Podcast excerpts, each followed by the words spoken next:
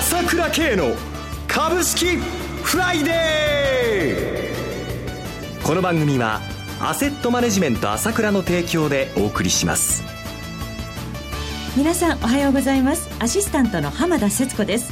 朝倉慶の株式フライデー。パーソナリティはアセットマネジメント朝倉代表取締役で経済アナリストの朝倉慶さんです。朝倉さんおはようございます。おはようございます。よろしくお願いいたします。よろしくお願いします。そして第一金曜日はアセットマネジメント朝倉吉田沙織さんにもお越しいただいてお送りします。吉田さんおはようございます。おはようございます。よろしくお願いいたします。お願いいたします。さて朝倉さん今週の株式市場どのようにご覧になられましたでしょうか？そうですね。荒れましたね。そうですね。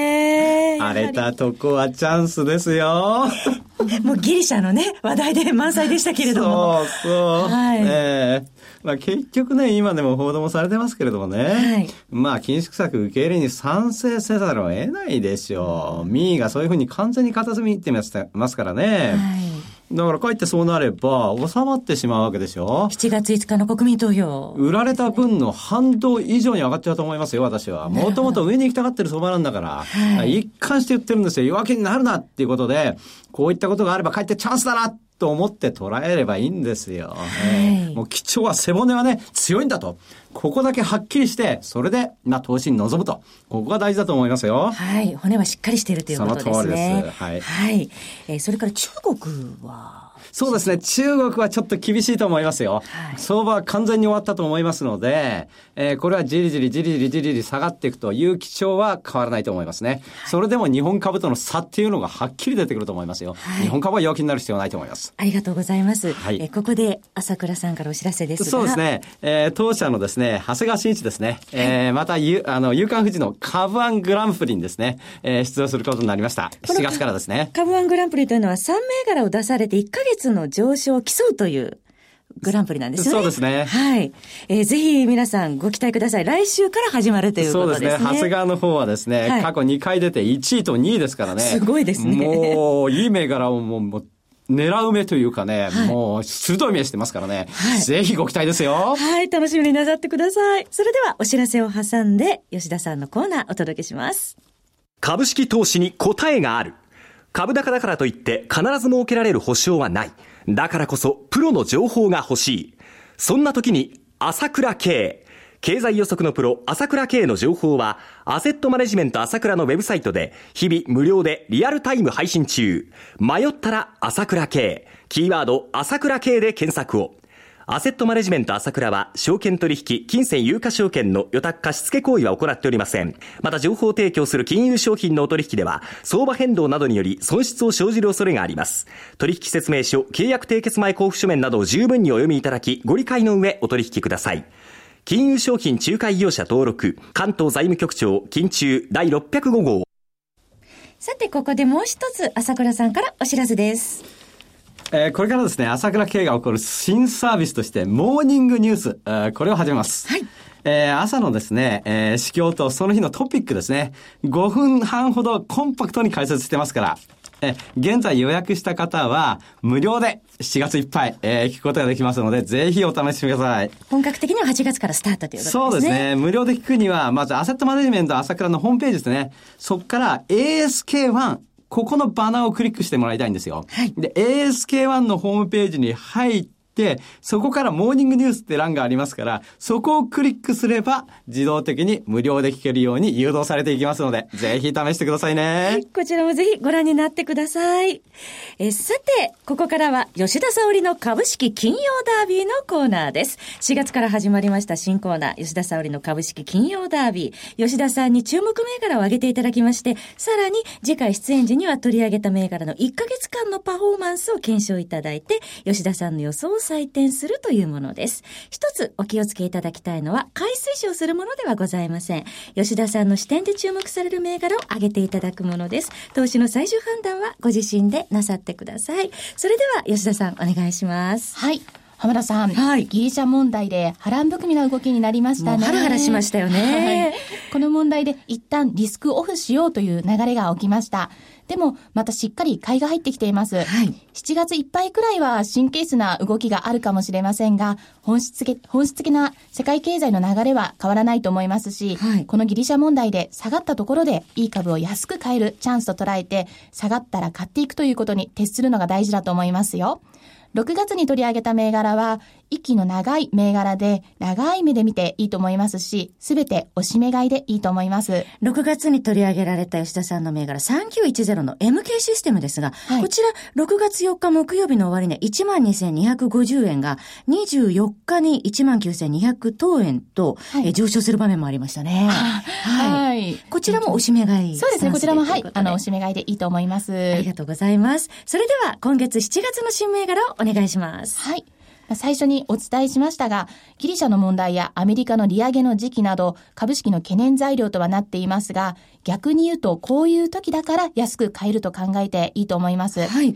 私自身は、ギリシャの問題は現時点ではそんなに大きな問題にならないのではないかと思います。逆に落ち着いてくると買ってくる動きになると思うんですね。業績がいい、いい銘柄を買う。それでいいと思います。はい。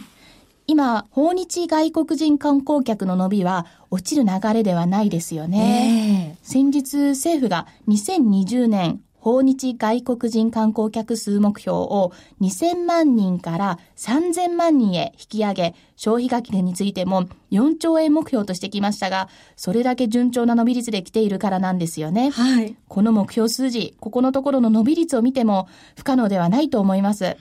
まずは2015年の訪日外国人観光客数、楽しみですね。息の長いテーマになりそうですね。はい。そこで、新銘柄一つ目は、日本ビューホテルです。証券コード6097です。はい。ホテル運営や運営指導の会社でして、本州各地でビューホテル運営の会社です。はい。順調な訪日外国人観光客数の伸び率を見ても、インバウンドはまだもう少し息の長いテーマになると思います。となると、観光客のインフラ整備の問題が注目されると思います。はい。ホテルが足りないとか、入国審査に2時間かかるのは長いとか耳にします。似たような業種でも、強立メンテナンス、はい、コード番号9616ですが、昨日年初来高値8380円つけてますね。そうですね。はい。こちらは両ホテル事業の日本柱ですが、ギリシャ問題に関わらず、高値更新してきていたりと、好調な株価推移となっています。はい。なかなか高値更新のところを買うのは買いづらいという方は、日本ビューホテルが買いやすいのではと思います。東証2部というのはありますが、昨年7月上場なので、しこりも少ないのでいいと思います。はい。えー、もう一つ、えー、新銘柄二つ目はいかがでしょうか？はい。HIS です。証券コード9603です。格安航空券大手であり、ハウステンボスも運営してます。はい。浜田さんはハウステンボス行かれたことありますか？まだ行ったことないです。今年行きたいなと思ってるんですが。そうですよね。私は、あの、できて間もない頃に行ったんですけれども、はい、その頃とはだいぶ変わって、光の王国とかですね、チューリップ祭りとか、まあ、夏にはロボットを活用した変なホテルが開業したりと、イベント盛りだくさんなんです。あの、企画が上手ですよね。そうですね。行きたくなりますよね。はい魅力あるイベントの開催で入場者数順調に増加してまして、今年3月からの入場料の値上げも寄与して18%の増収となっています。訪日旅行客取り込み込みによる売上高拡大と営業利益率上上昇も見込めて、インバウンド銘柄の側面もあります。また、国内の消費がいいということは、国内からの旅行客増加にもつながりますので、ダブルでいいと思います。はい、ありがとうございます。CM の後も注目銘柄について吉田さんにお話しいただきます。はい、今、朝倉慶が熱い。その鋭い分析力で注目を集める経済予測のプロ、朝倉慶が代表を務めるアセットマネジメント朝倉では、日々の株式情報を無料でリアルタイム配信中。アベノミクスで上昇した株式相場、投資家はここからどう対処すべきか。迷ったら朝倉慶。キーワード朝倉慶で検索を。アセットマネジメント朝倉は、証券取引、金銭有価証券の予託貸付行為は行っておりません。また、情報提供する金融商品のお取引では、相場変動などにより損失を生じる恐れがあります。取引説明書、契約締結前交付書面など十分にお読みいただき、ご理解の上お取引ください。金融商品仲介業者登録、関東財務局長、金中第605号。それでは吉田さん、続いての注目銘柄は何でしょうか？新銘柄3つ目はエニグモです。証券コード3665です。いやー、このコーナー始めて最初にどうしても吉田の方が言いたいって銘柄がこれだったんですけれども、はいついに出てきましたね。そうですねちょっと遅れたけど。2ヶ月で5割近く上がりましたもんね。すごいね。はい。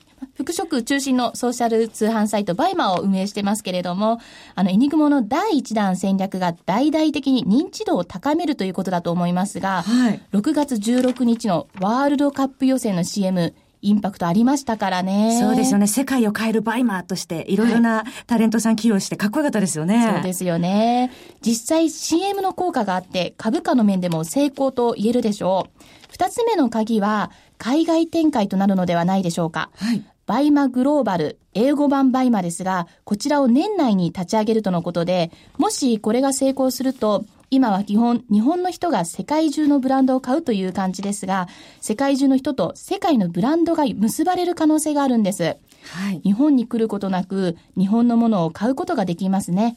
つまり、今までは円安が向かい風なところがありましたが、英語版ができることで円安メリットというのも出てくるんですね。はい。続いて4つ目はいかがでしょうか？はい、野村ホールディングスです。証券コード8604です。トヨタ自動車の新型株野村ホールディングスが単独主幹事を務めますね。はい。これがね、意外にこの株、もう私にとっては魅力ないと思うんですけども、この放送を聞いてる人も多分魅力ないなと思うかもしれないけれども、やっぱり実質元金保証みたいな株なので、はい。まあちょっと保守的なやっぱり投資っていうのは日本人多いですから、ええ。大人気になってますよね。はい。これ今まで預金だったお金が来るということで、これはめもうあの証券会にとってはメリット大きいと思います。なるほど。まさに。で、この成功で次から次へとこういう形が出るとですね、はい。あの、そちらの証券市場の方にお金が来るという意味では、今回野村の取り組みというのはですね、大成功という形になると思いますね。はい。期待できそうですね。えー最後に、えーもう一銘柄お願いします。はい、5つ目は米表です。証券コード2780です。こちらは再びインバウンド銘柄になりますが、コミヘイは中古品販売の会社です。ブランド品、宝飾品、医療品を新品とともに販売してまして、訪日外国人客の購入が大きく伸びています。中古品はやはり心配ですよね。はい中古品だからこそ本物を安心して買いたいですよね。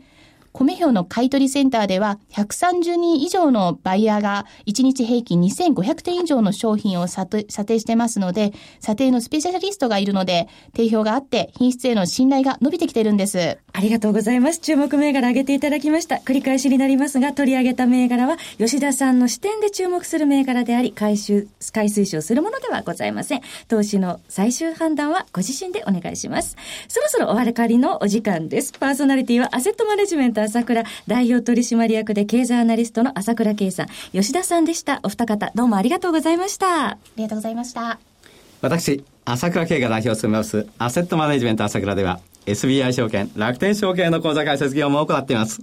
私どもホームページから両証券会社の口座を開設していただきますと、週2回無料で銘柄情報をお届けするサービスがありますので、ぜひご利用ください。それでは今日は週末金曜日、頑張っていきましょうこの番組はアセットマネジメント朝倉の提供でお送りしました。最終的な投資判断は皆様ご自身でなさってください。